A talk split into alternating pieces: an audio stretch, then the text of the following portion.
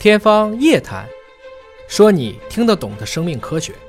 欢迎各位关注今天的《天方夜谭》，我是向飞，为您请到的是华大基因的 CEO 尹烨老师。尹烨老师好，向飞同学好。本节目在喜马拉雅独家播出。又到了我们回答网友提问的时间了。桃花如面询问说，他的儿子呢是先天性的耳聋，左耳听力还有，但是右耳已经听力丧失了。医院诊断呢是基因突变引起的。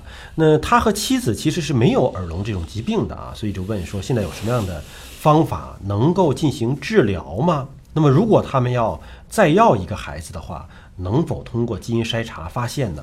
对，其实我们知道这个解放军总院、三联医院啊，包括华大基因一起牵头的申报的就国家科学进步一等奖，刚刚只是一个审评的公示。这个题目是什么呢？就是关于耳聋的一个全方位的一个筛查、治疗、恢复这么一个系统。嗯，这里面要讲的话题点可能比较多。首先，一般的聋人都是不是聋子的家庭生出来的。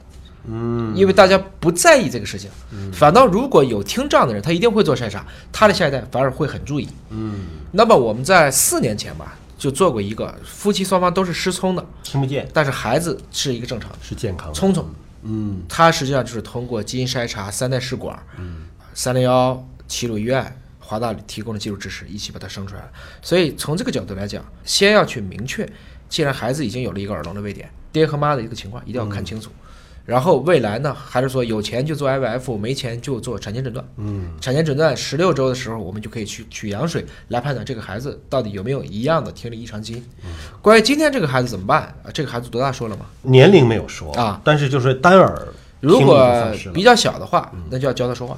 嗯，他可以聋而不哑，对，这是我们最常规的一种可以完成救赎的方式。嗯，第二个，如果有条件的话，或者也可以去看看公益造人工耳蜗人工耳蜗啊。如果某一些条件下的，它只是中间缺了一块儿，那么实际上它把那一部分用一个电子器件去替代，嗯当然肯定对以后的生活会引起一定的麻烦和影响，但是比没有强。至少他能听见这个世界的声音是不一样的。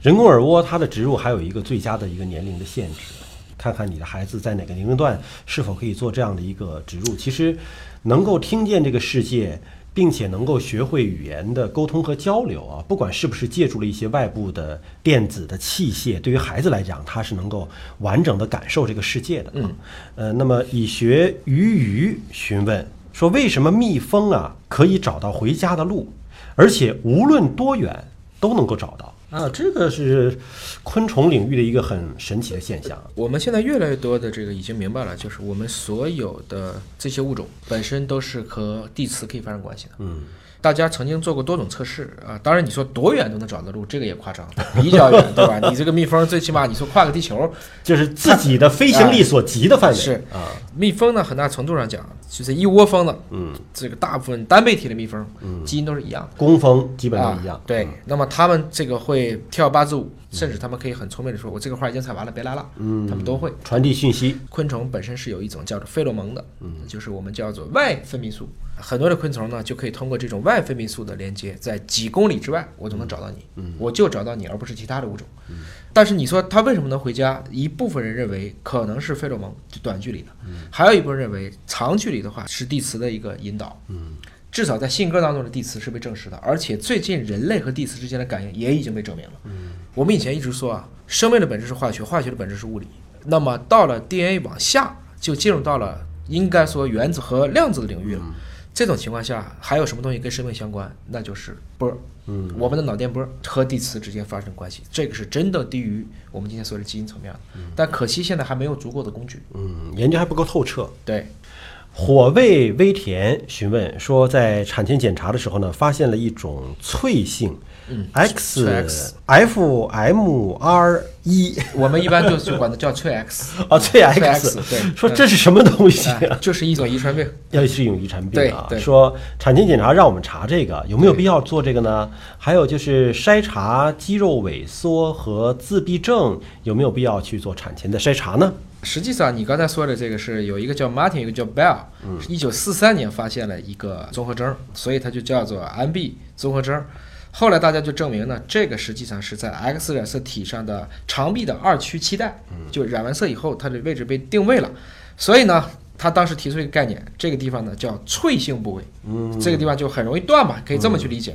现在就把肠壁二区期带有脆性部位的 X 染色体叫脆 X，嗯，就这个 XRS 体比较脆，它导致疾病呢就叫脆 X 综合征。嗯。那么在男性当中的发病率呢，因为又是 XRS 体嘛，对。女性是一对儿，对吧？女性有一半儿的细胞代偿嘛，有一半儿的细胞可以代偿，男性就不行了。所以呢，发病率大约是一千分之一到一千分之五，所以男性发病率比女性高，这个疾病女性几乎不会发病的。哦脆 X 嘛，哦。啊，那它跟唐氏综合征其实差不多少，就两条 X 都出问题的几率非常小。几乎没有嘛，嗯。因为那等于说他上一代那个爸爸就得是患者呀，所以所有的男性智力低下的患者呢，大概有百分之十、百分之二十是由这个所引起的，嗯。所以他建议筛查呢，经济条件允许又不是很夸张的时候，我觉得做一下无可厚非，对啊，就是没有什么坏处。对，啊是这样子，嗯。好了，感谢叶老师的分享。那么，想问更多的关于生命科学的知识，可以在我们的节目下方留言，我们会定期的搜集整理来解答大家的疑问。今天节目就这样了，感谢您的关注，下期节目时间我们再会。